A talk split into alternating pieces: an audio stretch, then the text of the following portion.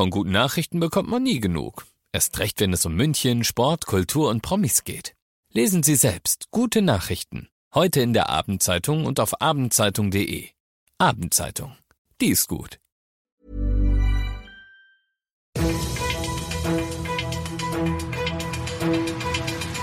95 5 Charivari. Das München Briefing. Münchens erster Nachrichtenpodcast. Mit Christoph Kreis und diesen Themen.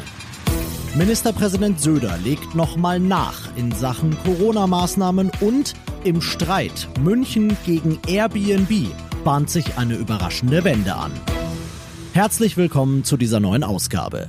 Dieser Nachrichtenpodcast informiert euch täglich über alles, was ihr aus München wissen müsst. Jeden Tag kriegt ihr zum Feierabend in fünf Minuten von mir alles Wichtige aus unserer Stadt, jederzeit als Podcast und jetzt um 17 und 18 Uhr im Radio. Gestern hatte Oberbürgermeister Reiter seinen großen, aber schmerzhaften Auftritt. Er hat ja angekündigt, die Kontaktbeschränkungen zu verschärfen, Veranstaltungen privat zu verkleinern und die Maskenpflicht öffentlich zu erweitern. All das, um den Inzidenzwert wieder nach unten, unter die Grenze von 50 zu treiben. Ministerpräsident Söder war das heute fast genug, aber eben nur fast. Er hat noch eine, aber nicht unwesentliche Neuerung nachgeschoben, die für alle Städte jenseits der 50 50er-Grenze in Bayern gelten wird. In der Schule ganz klar, bei 35 bleibt die Maske im Unterricht, bei über 50 dann auch in der Grundschule. Ab wann das dann genau gilt, ist wiederum Sache der Kommunen.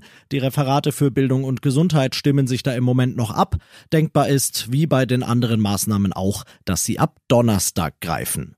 Und apropos Donnerstag, da spielen ja die Bayern in Budapest um den europäischen Supercup und die UEFA hält an ihrem Plan mit Fans im Stadion fest. Und auch dazu hatte Söder was zu sagen. Ich kann nochmal sagen, jeder soll sich das einfach nochmal ganz genau überlegen, ob das jetzt genau äh, sinnvoll ist, denn Budapest ist ein Hochrisikogebiet mit aktuell um die 100 Inzidenzien, die wir da haben. Ähm, durch die Änderung der Quarantäneverordnung ist übrigens klar, wer mit dem Flugzeug dann kommt, der muss sofort einen Test machen, den kann er am Flughafen München dann gleich ablegen. Und nach dem Test bis zum Ergebnis erstmal in die Selbstquarantäne verschwinden. Die Bürgermeisterin von Paris twitterte, auf diesen Sieg haben viele Städte gewartet, es ist ein Wendepunkt. Und zu diesen Städten dürfte auch München zählen. Denn München streitet ja wegen der knappen Wohnungssituation schon seit Jahren mit Airbnb. Über den Dienstleister vermieten Wohnungseigentümer ihre Wohnungen kurzfristig, meist an Touristen. Das bringt mehr Geld als ein permanenter Mieter. Paris geht gegen diese Art der Wohnraumnutzung vor, indem man Lizenzen dazu nur unter strengen Auflagen vergibt. Dagegen hatten Vermieter geklagt. Der Europäische Gerichtshof befand heute jetzt aber, wenn es den Wohnungsmangel bekämpft, dann ist das schon okay so. Es sieht so aus, als hätte München eine unerwartete und willkommene Waffe im jahrelangen Rechtsstreit bekommen. Ihr seid mittendrin im München Briefing, Münchens erstem Nachrichtenpodcast. Und nach den München Meldungen jetzt noch der Blick auf die wichtigsten Themen aus Deutschland und der Welt. Stadtwerke, Kitas, Krankenhäuser. Deutschland hat heute Warnstreiks im öffentlichen Dienst erlebt. Weitere werden folgen, denn die Gewerkschaft Verdi will und wird weiter Druck machen, Charivari-Reporterin Manja Borchert. Klatschen reicht nicht, wir wollen anständig bezahlt werden, hieß es zum Beispiel bei einer Kundgebung vor dem Klinikum in Gütersloh. In den Tarifverhandlungen geht es um die Bezahlung von mehr als zwei Millionen Beschäftigten im öffentlichen Dienst. Die Gewerkschaften fordern für sie 4,8 Prozent mehr Lohn. Die Arbeitgeber sagen, das geben die Kassen in Zeiten der Corona-Krise nicht her. Ein Angebot haben sie aber bisher noch nicht vorgelegt. Irgendwo zwischen 5 und 10 Euro pro Dosis wird sich der Preis wohl einpendeln.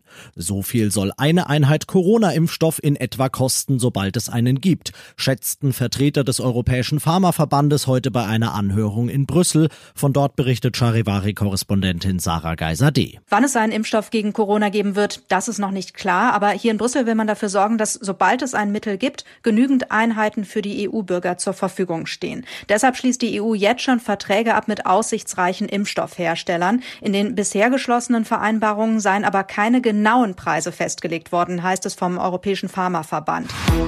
Und das noch zum Schluss.